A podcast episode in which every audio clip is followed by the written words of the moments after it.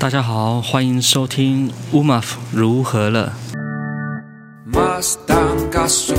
tasa sikit-sikit Ispusanan Ukang punong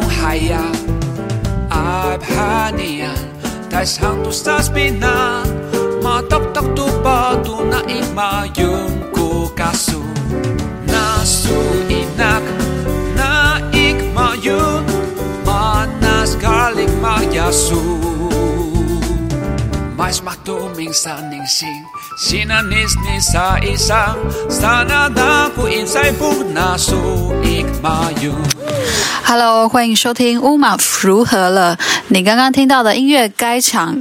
开场咯，开场。开场的那个新呃新听到的这个开场歌曲呢，也是来自木库恩的改编创作。那歌曲原曲其实是来自基督教的圣诗呃诗歌创作，原作者叫做 George O. Webster，然后原曲叫做 I Need Jesus。可是这首歌到台湾以后，被中文就是校园诗歌集改编成中文叫做我要用你。所以木坤翻唱的版本呢，则是这个中文版本的“我要用你的歌词”翻译成布农族语的方式，然后木坤又再把原曲做了这个比较新潮的编曲改编，哇！所以你知道从光是从一个诗歌的它的翻译、它的改编跟创作，你就会看到一些历史的轨迹。那今天这一集呢，也是党东午的时间，就是拜访的意思。我们今天要访谈的来宾哦，他是来自一个呃，全名叫做社团法人台东县布农青年永续发展协会，简称东部青。东部的东，布农的布，青年的青。其实东部青在我们呃当代的这个布农族年轻人圈子里是很有名。呃，为什么有名呢？因为他们真的很认真的在他们的家乡在地做了很多青年的培力跟深耕。呃，他们是从应该是二零一四年底，然后二零一五年正式成立。那其实乌马府跟他们有一个渊源哦，就是从自从乌马府开始做自媒体，然后第一次第一次哟，因为我做粉砖的事情而被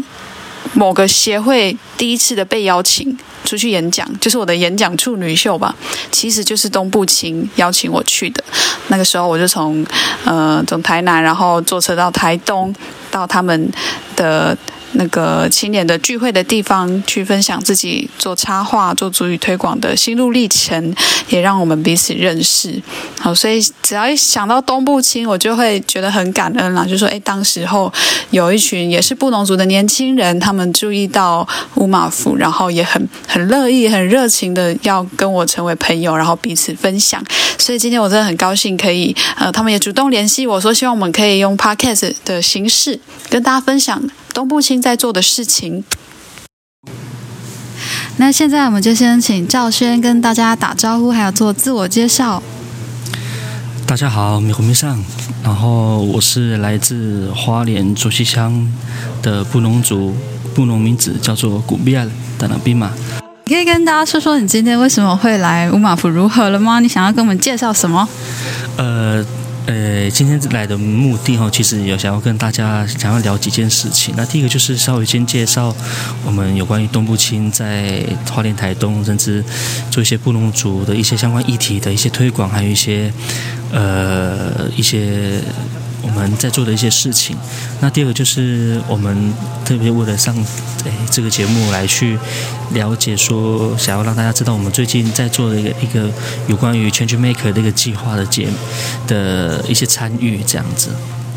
那我想先请您跟大家分享一下，就是东部青这个组织它是什么样的组成，还有它成立的宗旨是什么？当然，东部青其实在我们的同温层里面，我们都很它很有名啦，因为你们青年做了很多很棒的事情。可是也在帮我们跟观众介绍一下，说，哎，东部青它的为什么会成立，还有它近年来做了哪一些事情？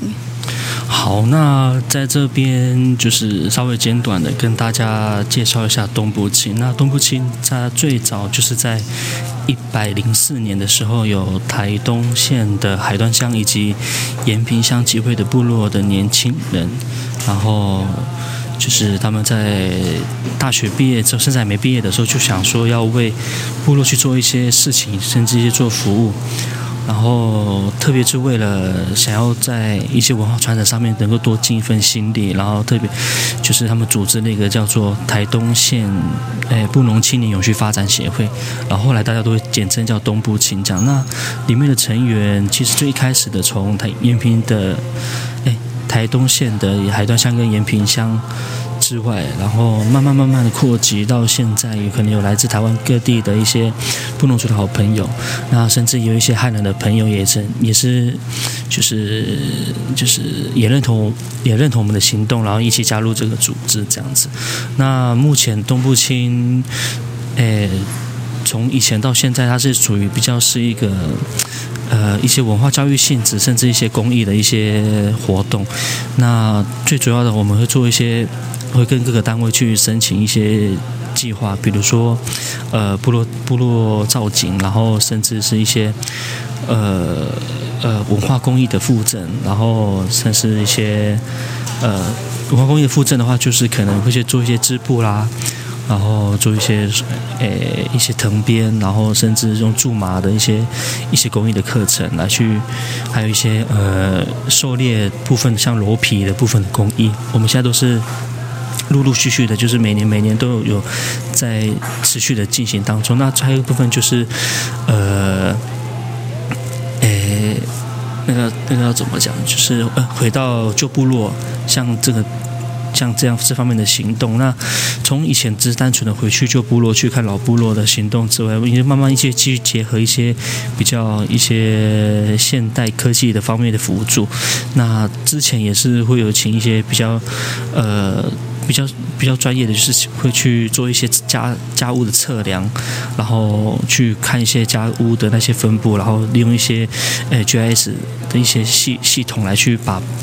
把那个呃旧聚落的一些资料给它收集起来，然后也去访问老人家说，哎，就是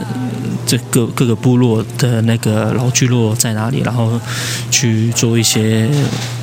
调查，然后在最近的话，可能是明年就会做一些，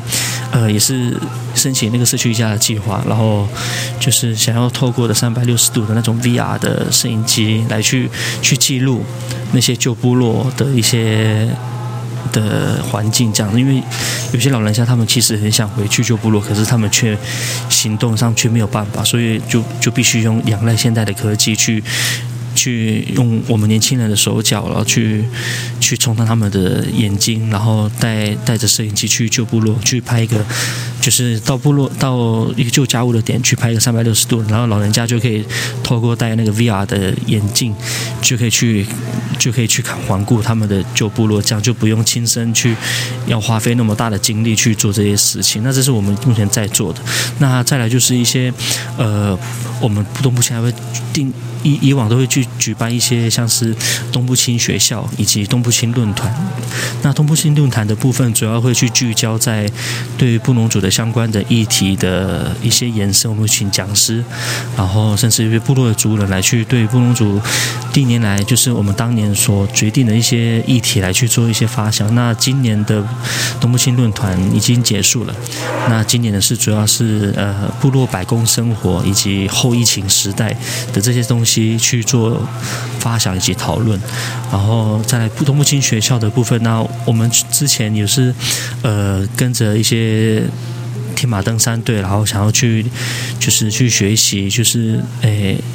诶登山的一些知识以及技巧，然后有一些布农族的那个观点在这当中，然后去开办像这样子的一些文的一些课程。那最主要就是我们能够这两个。这两个东西结合起来，是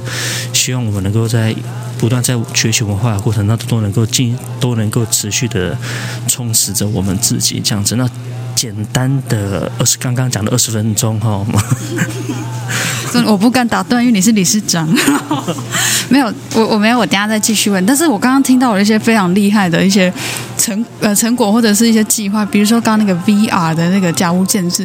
这是非常，这是科技，也是结合传统智慧，还有环境跟地理知识哈。还有就是你们说的那个东部青论坛。那其实乌马府我自己在，因为平常平常人不是在台东，然后在别的县市，可是我会在网络上看到赵璇他们在做这些事情，然后他们也不只是只有台东在地，他们的影响力跟号召是花莲或者是高雄、南投等等，或甚至是都会区的。不只是布农族，当然布农族青年为主啦，然后但是呃各族群青年也都会看到他们在做的事情。那理事长嘛，对不对？理事长，其实你们我们可以去，比如说脸书的粉丝专业，他们都会分享跟报告他们的课程跟实作的内容。呃，粉丝专业的全名叫做。呃，东部青巴尼青年空间。那为什么要叫巴尼青年空间？是因为巴尼就是我们说的我们布农族的三十灶，就是我们以前一起吃饭就是在使用一个一个三三个石头立起来的一个灶，那个东西叫巴尼，就是用这个，就是意思就是说，在网络上脸书这个社群平台，我们是就是一起行动、一起吃一锅饭的人这样子。好，那其实今天赵轩就是理事长来，他还有一个很重要，他们最近在做的资讯要来跟我们分享，就是关于东部青他们最近，呃，刚刚他有大概解，他私底下有跟我解释一下，说它是一个计划，然后这个计划叫做 Change Maker，哦，改变者的一个计划。那我们请赵轩，你可以跟我们分享说 Change Maker 这个计划是什么样的内容，还有你们最近为这件事情在做了哪一些的活动跟努力。好，那我们最近东部青有有参加，就是教育部青年发展署所所办的一个计划，叫做 Change Maker。二点零这样子，然后其实我们东部青有两个团，应该算是我们组织内其实有两个团队在去做这样计划。那一个一个是我们，让我们是在里面，我们简我们叫我们自己是五路斯工作室，因为这是我们计划的事情跟跟衣服有关。那布农族的衣服的传统衣服叫做乌鲁斯这样子，然后另外一个部分也是我们我们的另外一个呃。就是东部青的成员，然后他在里面，就是他们的那个小队的名称叫做叫做工具人，然后他们最主要是在这一两年都是在做一些就是传统工艺的复振的一些计划，因为像之前的话，我们就是我们光会光会织布，光会那个。光会编织这件事情，其实已经陆陆续续好几年在做这件事情了。可是我们最终始终还，他们还是没有一个。诶，属于自己的那个工具，所以他们在这次的这这这几年计划都是在做一些工具上面的一些复复诊，像是去年他们是做那个呃织布箱，那今年的话是做一些嗯也是跟跟织布有关的工艺品。那最主要是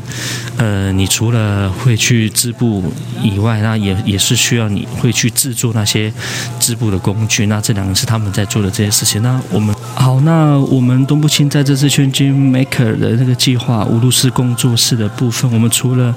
就是做一些。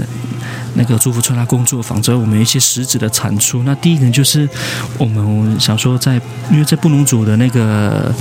呃的生命记忆里面，其实每个月份它其实都有相对应的那个的祭典，所以我们在一到十二月，我们都有相对性的那个祭典的那个的那个的土会在里面，所以我们出了一个布农族的桌历。所以在之后的话，就是可能我们会先去，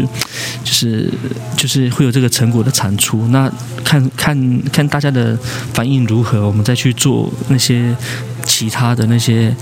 是否再去做一些那个增印啊，还是怎么样之类的？看是不是有一些比较公益的部分可以这样的产，就是可以分给大家，还是怎么样？这个后续再讨论。那我们会做这样的事情。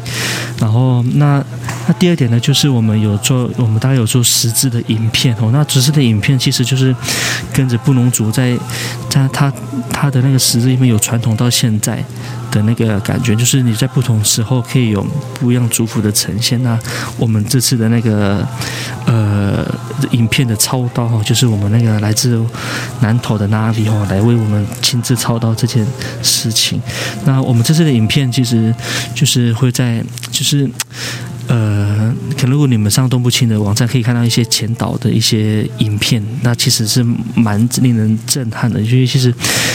呃，有的时候我们不觉得说穿族服它会是一个。他我们可能会觉得穿族服，它只是一个穿族服的样子。可是，当我们用一些比较艺术手段，或是用一些拍摄的手手段去呈现它的美感的时候，会觉得说，哎，其实，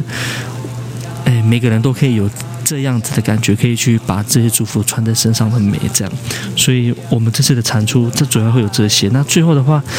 呃，我们还会有，因为其实还还必须要附具有一些的一些环境教育。应该说教育的意义，所以我们会做一个像是一个呃布农族的那个呃纸娃娃，那个纸娃娃就是呃就是它可以娃娃的本体在，可是它可以一直一直替换不各个不同，就是可能不同社群的那个衣服，或是它可以加一个哈绑，然后加一个背心，然后加一个项链的这种，就是一些层层搭配，它就是把它变成是呃。要怎么要怎么说啊？对，一个穿搭就是一个小小的，就是像是用纸做的，就是当老师可以在，因为有时候在都会区的老师可能要借借族服，可能没有那么容易，他就可以用这个纸娃娃来去做一些族服上面的穿搭。说啊，因为这个男生可能缺了什么，我们再把它加一个裙子再给他加上去。哦，他可能他可能。呃，穿这个哈邦可能会，可能还会有点再冷，我们再把一个就是一个长袖的臂度哦，再给它加上去。我觉得他可能头头发可能头少了什么，再加一个头饰，就是慢慢的就是就是像用这些种像是一个文化教具的东西，可以也可以方便推广在我们这次的那个在计划里面的呈现这样子。那最终最终的这些呃呃，我们产出啊，最主要是大家就是。传统的族服要穿得好，穿得对，啊，再来就是要认识你的族服上面的那些图文的一些呈现，啊，再来就是当当你会穿搭的之后，那你你是不是可以用一些你的自己的小巧思，能够在日常生活当中也可以去，你可以用一些小巧思展现你的穿穿搭族服的美。那这是我们这次的计划上面能够想要跟大家传传递的东西，这样子。那呃，后续哈想看那个影片的呈现的话，那各位就再多专注我们东部青的粉。砖吧，谢谢。想问问赵轩古比亚子，我们的理事长，就是我们呢，对于要把族服穿出来这件事情的，呃，初衷是什么？期待是什么？为什么身为布农族，或是身为一个原住民青年，我们要开始去鼓励大家说，要把族服穿出来？然后，因为其实这部分我们其实蛮有感的，是因为我们有看到一些身旁的其他族群，他们在一些重要的节庆，然后甚至上教会啦、孩子出生啊，有些比较重大的节庆的时候，他们都很愿意把他们的族服给穿出来，然后。就是就是展现他们族群还有服饰的美，这样。可是对布农族来讲，他们就是我们会觉得说，哎，明明都是一样一样重要的场合，可是我们却为什么不愿意把它穿出来？然后这是我们第一个发觉到的。那第二点就是，呃，我们也在思考说，是不是因为我们的族服就是穿起来是不是特别的不太好穿？是因为有些的材质啊、布料，然后穿在身上的时候。就是在夏天时候啊，动，就是特别不能穿的很久，一下就会流汗的。这样，这也是我们就是会去思考说，为什么大家会不愿意穿族服这件事情。那其实我们做了那么多，还是就是。就是会希望能让大家都能够把祝福传出来，所以我们做了一系列的活动。那第一个就是我们在七月多的时候，我们穿做一个祝福穿搭的工作坊。那为什么做这个祝福穿搭工作坊？第一点就是还是有很多不同族的年轻人不太了解说。呃，那个族服要怎么穿，这样子。那男生的话，特别是男生的衣服，其实还蛮容蛮容易穿的，可能就是一个哈绑，就是一个背心，然后再加一个箍领，就是一个胸兜。可是那个简单的箍领，可是很多男生却还是不会穿这个东西。那有些女生在穿族服的时候，可能呃那个可能会就是在。在穿的时候可能会一些先后顺序可能不太没有说先后顺序不一样，可是，呃，你可你可能先穿的上衣，你可能就不好穿裤子，说穿穿裙子，或是穿一些片那个脚套布来赖这样子，就是。会让大家说：“哎，你要怎么顺顺的穿族服？然后甚至你就最起码要把衣服穿得好这件事情，那这是第一点我们要做的。那第二点，在在族服穿搭工作坊的时候呢，我们也是请了，就是我们鼎鼎大名的那个南来自南投卡社群的那个我们的 Navi 哈，就是来去就是跟他的一些伙伴一起来过来台东这边教一些年轻人要怎么去在各个场合能够有适当的一些呃妆容以及穿搭的方式。那比如说我们有设计的就是一般的呃宴会装，然后一件休闲装，然后再来就是呃忘记还有什么妆容，反正就是。就是你在各个场合说，你可以用什么样的装扮去搭配你的族服，甚至一些配件，就可以去代表说，哎，哎，你在这个场合是，你可以就是用不同的方式来去做呈现。那当然是看你的那个，呃，你所穿的要去参与的场合，然后搭配你的妆容啊，甚至一些，甚至我们有做一个什么夜店妆哦，然后就是还有一个就是打扮的。非常妖艳，然后也不是非常妖艳，我就说，就是那个，就比较华丽，然后再来就是那个，诶，再就是一些鞋子的装扮啊，耳耳饰啦、耳坠这样子。那这些东西就是，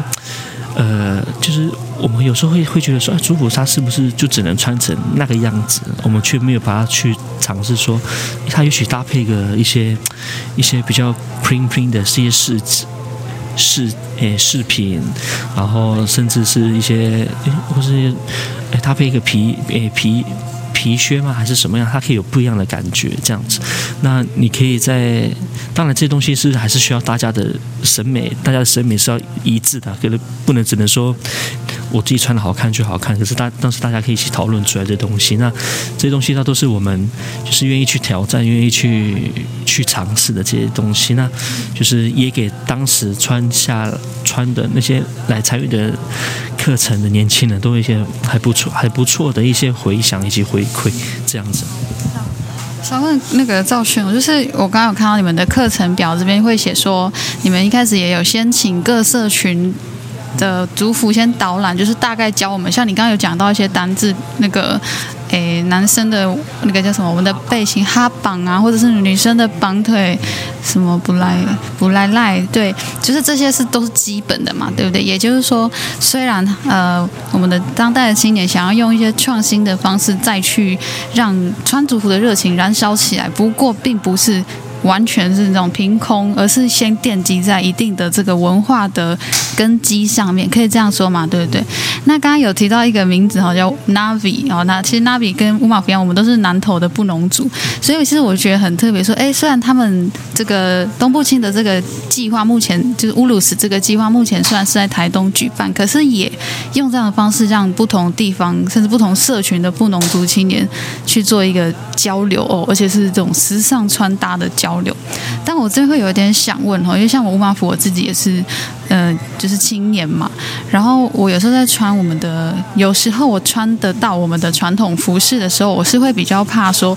我会不会穿错，然后会不会被骂。那刚刚有听到你们讲说，你们有在尝试做一些比较创新的穿搭方式，那这样会不会我们的嗯长辈或是我们自己社群里面会不会有那样的？指教或担心说，哎，怎么样穿布农族服会比较正确？有这样的状况吗？嗯，OK，那呃，对于。呃，乌马夫的提问，我下面也要做一个小小的回应哦。因为其实，对于呃，先从先从我们自己团队内部的发现来讲，先得发现好了。因为我们有时候在去看一些文献找的时候，然后甚至一些呃长辈在叙述，然后甚至一些比较近一点的、近代一点，可能五六十年代的一些长辈，他们在一些老照片的一些呈现上面，他们其实的。呈现是非常华丽、非常呃、非常具有那个自己自己特色的一些展现。那比如说，会有一些呃一些很很酷的一些。诶，应该说我们还不了解的一些链饰，然后这是一些金属的制品，然后甚至是手环，然后甚至一些就是很浮夸的一些头饰这样子。然后我们会去思考说，诶，为什么以前长辈他们可以这样子穿？或者说我们现在所看到的却是只有这样子？然后当我们团队一直也在研究的时候，才发现说啊，是不是？跟我们的传统现在文化工艺的一些正正在复振的这些人，就是工艺师这部分变少了有关系。哎，我们发现了这一点，是因为呃，在传统上每个每一家每一户每个家族都有自己的呃会去呃编织，然后的长辈，然后他们都有自己的一些想要呈现美的一些的想法，都会注入在这当中。那各个各个家族，各个家族都会想要去把这些东西。去呈现出来。那最有名的一个例子哦，就是在布农族的一个神话，想跟大家分享一下。就是在布农族传统神话，就是呃呃有一个有一个白布蛇，妈妈带着一个一个小孩，他就经过了布农族的妇女旁边，然后那个布农族的妇女想说，哎，他看到这白布蛇的那个图案很漂亮，就想说可不可以跟他的儿子借。跟跟他借他的儿子借几天，然后我想要把那个美丽的图文给他呃编织起来，那是放在我的那个，我想要把这些好的呈现东西呢呈在我的老公他在穿祭他在祭典的时候能够有很好的衣服可以呈现这样子，所以那不小心可是当。衣服做好之后，可是其他的妇女又看到说哇，怎么那么漂亮？又把这个小孩子借来借去，到后面就忘记就是疏于照顾了，之后就不小心把这个小孩子弄死了这样子，然后，然后就。那个白布什的妈妈之后就回来，就想要帮这个小孩子出头。可是，在布农他跟布农族之间有一个战争哦，然后就后面就不赘述了。可是，最重要是这个故事想要提到的一点是，布农族的妇女很想要帮那个布农族的男生去去凸显他的那个，展现出他的那个族服上面的美。所以，所以。我觉得这个这个神话故事就突然对应到我们的这个这个问题的一个想法，因为大家都想要让让自己的族服都能够，或是呈现上面都能够有一个非常跟跟别人。比较独特的一个一面，所以当我们再去思考这个问题的时候，我们会发现啊，原来现在的工艺师变少了，然后所以我们所看见的那些族服的一些一些款式，相对的也变少。那久而久之，我们就会自然而然会觉得说啊，这是不是我们的族服的呈现的样子，是不是就只能是这个样子的？那这个就是一直传到现在哦，我们会被一些就是变慢慢的限缩是。把我们布农族的那些穿搭的一些美感都限缩在这个框架里面，所以刚刚吴毛提到说，那会不会长辈会提到说啊，你们这样穿不对，穿不对？可是，在我们看了很多照片，比那比那些长执执政的那些长执政我们的那些长辈来讲，他们他们的那个呃照片的呈现，确实是比现在的还要更华丽的许多。这样，所以我们并不会觉得说这样是一个。诶，这样这样是一个错，可是那我们就会觉得说，那这当中。当一个族服的样子慢慢慢慢的呈现，它其实必须是呃有很多的脉络存在。那有可能是哦，我跟诶像是台东、高雄这边可能会接触到一些台湾卢凯族群的衣服，然后像是呃左社群那边可能会需要一些赛德克他们的一些衣服的影响。所以在族群交流当中，然后甚至一些征战啊，或者是一些互相通婚的时候，各个家族各个家族就是会就是会把一些。元素在互互相调来调去，所以，所以我们有时候啊，特别听到长辈说啊，他们高雄南投的高雄那边的，哎，高雄，哎，应该会说南投那边的布农指挥说啊，他们那个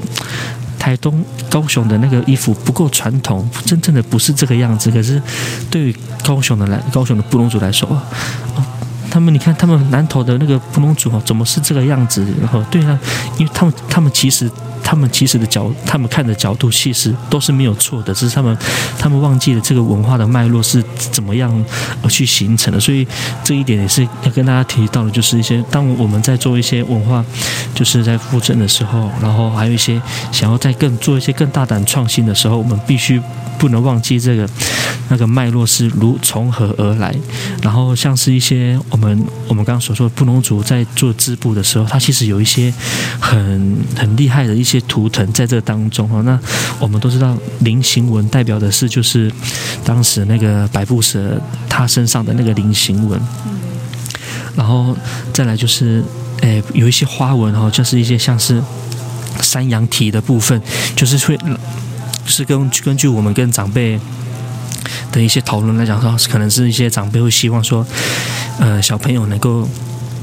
就是在行走的时候跟山羊一样哦，能够在陡峭的地方不容易跌倒这样子。然后甚至在我们的哈榜的最下面那边会有英雄线的部分。那这英雄线的部分是并不是每个人都可以有，在传统上是只要有你有就是呃在传统上还有猎手行为的时候，你有猎猎过头，你才你的衣服上面上面才会有那个英雄线的部分。那这种种当中是有很多的那些文化的这些元素。那在我觉得在文化之后在推广，或甚至在创在更大胆的创新的时候，这些东西是不能被遗忘的。所以这是我们认为说我们在就是在做这部在做这部分的呃文化复振的时候，我们其实也不太会担心长辈对我们的指教，我们我们甚至会很乐意跟他们去沟通，这样。所以呃。因为为什么我们我们不会有这方面的担心？是因为我们其实自己已经很清楚，知道这些的文化脉络是从何而来，而且我们要怎么样去，我们不能去摒除这些我们自认为不是布农族的东西，而而且要把它相融在我们的元素里面，因为这也代表着我们布农族的历史在这个当中。这样，OK，又又讲的有点长哦，不好意思，不好意思。我其实我刚刚听的真的是觉得很认同，因为呃，其实大家会觉得说，哎，不能组一个组嘛，但其实有些人会知道说，我们光是方言别就有分了五个社群，就是栾丹、卡卓俊，然后还有一支蓝色。就是比较少听得到他们的声音，不过我们光是语言社群就有这么多的分别。然后现在，因为我们主要的分布地啊，包括南投、高雄、台东、花莲，还有都会区的一些呃住在都都市的布农族人，所以你看我们居住的地方，我们的文化语言一定会有受到周遭的一些影响。那其实我在看那个呃。赵轩在旁边这样分享啊，我会心里一直想到，就是我第一次遇到东部青的朋友们的那个场景。我记得我那时候就是千里也没有千里，就是绕了半个台湾哈，从台南然后坐坐车到台东，就是他们的东部青的那个青年聚会的一个空间。然后我记得我那时候走到那个空间，我就感觉到一种真的很别有。就是别完全是别有一般我们在都市会感受到那种生活的气息跟节奏哈。首先你会看到是那种很传统风格搭建的那种聚会所的建筑，然后里面有刚刚有他有讲到那个赵轩讲一个词哈，money，哎，money，money，对不起 我发音不准，就是所谓的这个篝火。呃，那个叫什么？对，三十兆就是一个会有火的一个地方，然后那个火要一直烧着，然后它也是煮饭，然后也是聚集人们的一个中心点。对，然后在那个空间里面，我记得赵轩那时候他就是在。吆喝青年们说：“哎，接下来要做什么活动？要做什么环节？”然后赵轩他那时候讲话，他完全他是用主语跟中文，他很流利的这样交错的使用。所以我那时候心里就觉得，哦，好尊敬哦，在在东部青这个地方的这一群青年们，他们他们可能也都是来自四面八方，可是他们来到这个空间以后，他们完全是努力的要去找回那种不农族青青年可以有的一种形象跟认同。还有，当然就是。当然，其中一点是他们母语都讲得很好，这件事让我相当的羡慕。就是 觉得这这个用各种语言啦，或者是文化这些很具体的表现，都是我们凝聚的一个方式。那我这边不知道也有没有机会也问一下赵轩，就是其实当然你是理事长嘛，然后我也知道你在在地里面已经做了好几年这样的工作，但是你自己本身你是因为从小。你是从因为你是花莲的布农族，你是从小就对这些文化事物就是很熟悉，所以就逐渐投入在当中吗？或者是是什么样的契机去引领你说你开始去带着很多青年一起来做这些事情？呃，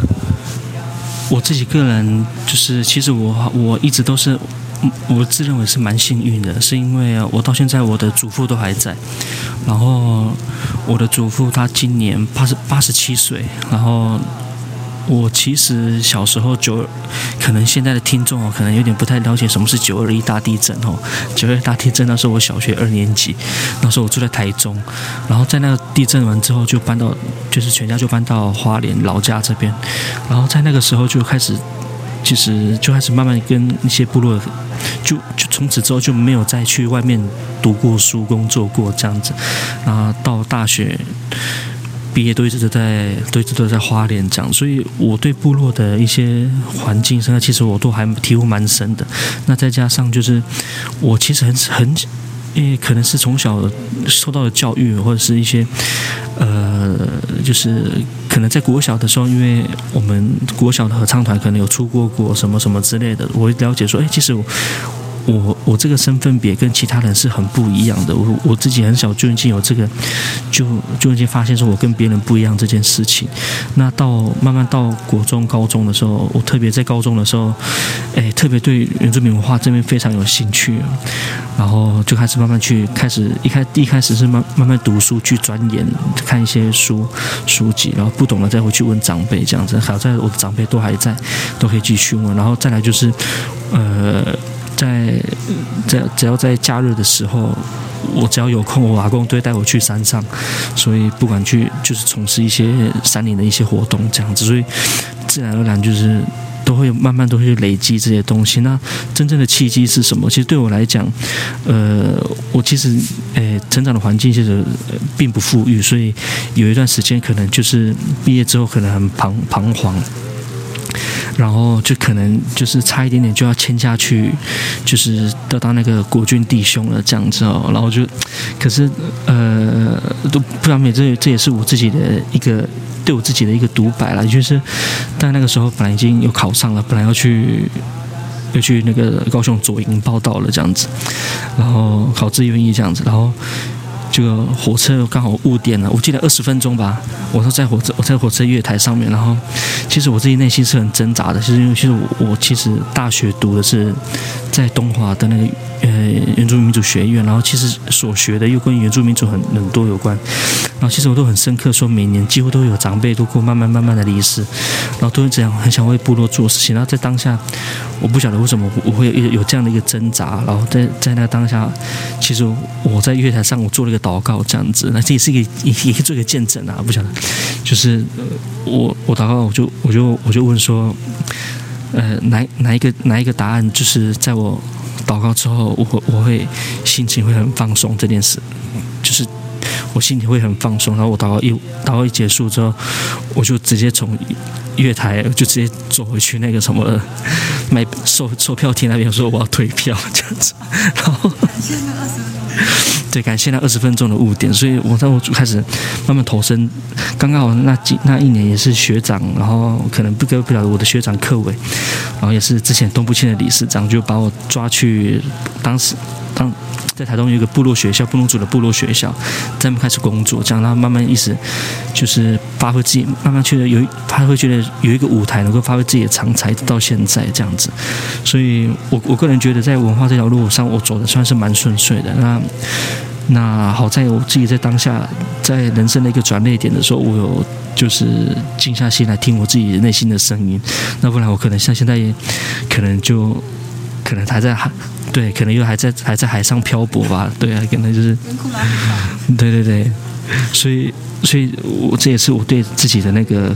个人的那些讲，所以我我我到现在来讲，所以呃，我走文化这条路，所以我不我不敢说把它当是一个很使命感很重的，是一些我必须要完成的一些事情。去去做这件事情，所以我对我来讲，我说走一步算一步，我能学习多少就学习多少，这样我也不会去去去去去很很大声的说说，就是就是你们就是有时候会有些人会学，当你学到一些皮毛的时候，就会用用主语来用主语来讲，就是伊瓦鲁内的，就是就是很骄傲、很自以为这样子，所以啊，不，其实我自己还有我自己在部落也是慢慢默默的在做事情这样子，所以。呃，我不晓得，反正我我我自己的宗旨就是要把文化东西实践在生生活当中，这是我自己目前会做的一些事情，这样子，对。其实，其实赵轩就是东部青，或者是所有的 Change Maker 的伙伴在做的事情很重要，因为要同时要去，这应该算是一种连接，就是你要连接传统留给我们的东西，然后你要连用创新的方式去继续跟这个世代对话，还有见证说我们的文化还活着，我们这群布伦，我们还在继续的每一代每一代在闽闽布伦哈，闽布闽布伦就是成为布农，或是成为真正的人，在我们的母语里面。而且其实那当中的，其实赵轩讲的是很谦卑啊。其实背后遇到的冲击，或者是那种转换的身份跟那种选择的艰难，其实。其实都是很很大的一些压力跟选择，但是但是哦，那个东部青的伙伴们呢，一直用自己的方式去温柔的但坚定的，而且是深耕的在持续的推广。那当然，诚如其名，东部青他们目前的据点是在台东，不过也因为他们做了这些很多的计划跟连接，其实台湾各地呃原住民青年团体组织都我们都有彼此成为伙伴了。这样就像之前。啊，我刚刚前面有讲到，吴马福刚开始出来，因为自己的粉砖而开始出来做一些演讲。第一站，第一次，真的就是东部青，所以我对这个团体印象非常深刻。不仅是因为说是我自己的族群身份的青年，还有就是我我也才知道说，原来原来可以这样子来推广或者是传承文化，而而不孤单也。因为那个氛围是，你知道，如果你亲自走一趟东部青的，就是他们聚会的地点，或者是他们那一群人、那一群青年们，你会感觉到很大很大的温暖的力量。然后那个，对，当然同温层啊，快要烧起来了，真的有够温暖的。但是另外一种，另外一种真实的。事事实就是说，因为他们有很坚定的信念，所以他们可以成为更包容的人。你觉得是这样吗？因为说实在，像像乌马福，其实我自己在做的事情，很多时候是我在跟不同群体的人尝试对话，特别是像我近近近期比较说是希望跟非原住民社会对话，然后让他们了解说，哎，我们原住民族人的处境是怎样。可是我觉得，像东部琴，或者说像赵轩他们在做的事情。是在接住自己的青年耶，就是我常常感觉是这样了。不知道你们在这样的过程，那个在陪伴自己青年的过程中，赵轩有没有一些感想或经验？尤其是像我这种，你看我还从台南来，我根本就是没有办法常常就是现在的我啦，可能还没有办法住在部落。可是我我记得我那一次去台东，就是去你们的聚会的时候，现场是有一些人，他也不是台东在地的哦，比如说松轩哦，比如说那个。直接讲名字咯，傻姑柳哦，他们也不一定是台东在地青年，可是我在那个场合，我感觉那些议题、那些生命经验被被接住。对，那你是讲，你有没有这方面？东部青是怎么去营造这样的氛围？呃，因我我们其实没有，我我发觉，哎，应该是说你丢了这一题，我我其实题外话哦，题外话不要怎么接哈，就是就是说，我们也。而当我们在相处的那个过程当中，我们并没有只是，并没有说要，就是要特别去鼓励谁，鼓励谁。我觉得最主要就是一个包容跟接纳吧。就像刚刚你刚刚讲的，因为其实我们在那个场合就会会会听到彼此彼此心中内心的一些真实的一些话语。因为因为很多时候，你要很多时候在。在在原住民族家庭，你要跟你要跟一个你的父母亲讲说，爸爸，我想要传承文化，爸妈，我想我想要学文化，想要做文化这件事情，很多时候都是被被人嘲热讽这件事情，因为长辈都会觉得说，哎，你这样子不会赚钱，那你要怎么养生活？这样子，我曾经有被问说，啊，哎呦，你们你们东你们东部亲那几个，我我被我真的是被有有被问过，怎么到现在都还没有结婚？这样子，就是说，就是。对，就是就是会去，因为比起就是可能比起理想，有时候长辈在意我们的实实际生活。对对对对，所以我们会觉得说啊，就是哎，就是我们做的事情都很重要了，就是可能我们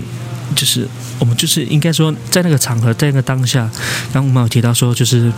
呃，我们会应该是说彼会彼此沟通，彼此去了解的。困状，可是，可是生活还是要过，你必须还是要去。当你离开这个环境之后，你还是会必须要去独自一个人去做这些的那些事情，去面对你人人生中的一些考验。那对我们来讲，我们其实我们其实很把握每一次的那个聚会时间的，因为其实我们多认识一个人，就是多一个连接，就是从原本从就是小小的扩散。那像我本身也是华联人，那就是。我们之前的理事长也是台北人，可是他是他是平地人，因为他娶了我们乌路的一个姑娘这样子，所以，所以我们在这个这个社群里面，其实并不会去，就是很很不会去排挤，或者说，呃，去去看，特别看你的身份别是什么。我们因为我们都知道，我们都是走在同一条路的，同同一条路这样子。那有有一句话哦，就是可能在东部区里面很常在听到，就是就是呃，就是当我们有相同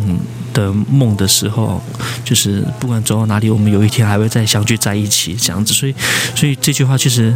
就是我们就是很很就是每次听到这句话的时候，都会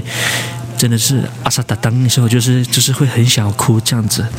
这样子。那再来，呃，应该说。我们也没有，我们也没有什么一个什么特别的智商中心啊啊！你在你在外面那个受错了吗？来来东福庆这边取暖取暖，也没有这样子啦，就只是说自然而然，就是应该说是就是哎，你你会被你相同，你会被你相同频率的人所吸引嘛？呃，自然而然你就会这些群这些频率。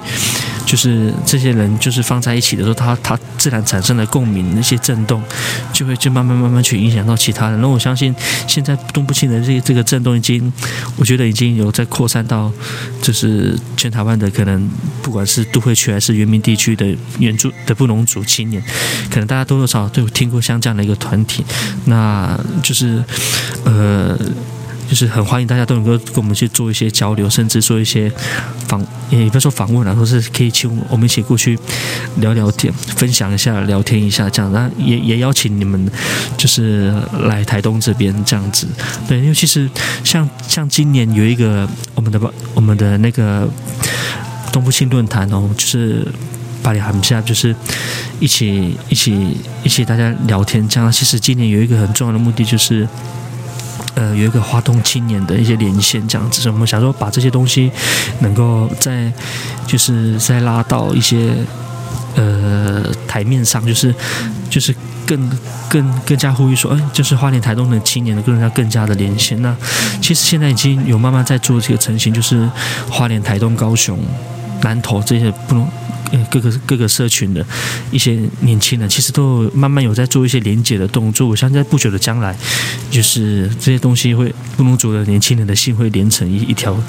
会连会会紧密的成为一条线这样子。对，我觉得有一个刚刚也蛮值得宣传，就是那个我们那个东部青论坛巴黎韩 shop 啊，就是我们主语的。开会讨论所知的这个意思，巴黎韩夏东部新论坛的，就是它的主要的内容跟邀请的对象，你可以也跟我们介绍一下。呃，基本上它的每年的内容哦都不太一样。其实我们都会关注是我们在关注的点。那之前前几年的东部青论坛，我们我们讨论的是布农族的文化教育的这块部分。那今年这我们是讨论疫情跟一些布农族的工作，以及现在社会上面工作的现况是什么。今那可能明年后之后又会去想要去讨论一些呃布农族的一些狩猎啦，还是什么，反正都是这都是我们大家去去共同去思考的一些东西。那我们邀请的对象其实其实就是大家都可以来，就是我们没有去设限说谁不能来。这样我们曾经有一年是有跨族群的，有有在一百零七年的时一百零六、一百零七年的。时候，哎，应该是一百零七年，那时候又邀请排湾族、贝兰族，然后甚至一些大学的原住民大专生都能够一起来做个交流，这样子。那这都是我们曾经做过的事情，那其实也是欢迎大家。那因为因为以往都是每年要办一场，呃，之前是每年办一场东部青学校，然后一场东部青论坛，那个因为这件事情。对于我们东部青来说，是那个需要筹备的能力跟时间耗费的精力都很大，所以我们就变成是，呃，今年东部青论坛，明年东部青学校就变成是变隔年举办了这样子，所以各各各位可以期待明年的东部青学校，我们东部青那个的所想要跟大家一起一一起学习的一些课程这样。其实他们，你只要打东部青，他们的相关报道或资料也都很多。然后，如果你也打田兆轩，其实你会找到今年初，嗯，有一个叫报道者的平台，然后就是有针对。就是有访问赵轩啊，有跟针对那个我们猎人跟法律相关的议题是有做一些探讨，也我自己个人，我自己个人也推荐大家去去看一下。但简言之呢，就是台湾有一群布农族的青年，他们用当代的知识，然后还有传统的呃留给我们的这些很好的文化遗产哦，他们结合碰撞跟凝聚成一个很新的、充满活力的火花。然后我们今天也非常的谢谢，呃，邀请到我们东部青的理事长田兆轩古比亚夫，是这样念古比亚夫。因为这个，对不起，我是南投的，而且我是俊群，我的发音古比亚。赵轩来到我们当中，然后我们也希望，如果你今天听完这个节目，你对这个东部青这个组织有很多的好奇，或是进一步要询问的话，欢迎再去他们的这个脸书粉专东部青东巴尼青年。东东部青巴尼青年空间，好，搜寻他们的粉丝专业去跟他们联系。那最后理事长还有没有什么重要资讯要分享给我们的？呃，其实想想跟大家讲的就是说，呃，我们就是对于想要跟可能在都会或是在一些想要学习文化的年轻人来讲。就是给你们一个呃，也不是忠告啦，就是给你们一句话，就是当你有想法就去行动，因为很多时候你就是驻足在那个跨跨要跨跨出那第一步的时间，你往往会会花花了很多时间，但是可是你当初当你跨出那第一步的时候，你会逼迫自己走那第二步、第三步，那之后你就走得很顺遂了这样子。然后还有一句话就是，呃，在。就是学习文化的事情，不要把它想的那么沉重啊！你学一点是一点，然后慢慢走，不要停，比较快。谢谢。乌尼娜米和米桑，我们欢速巴赖，谢谢你收听乌马如何了，拜拜。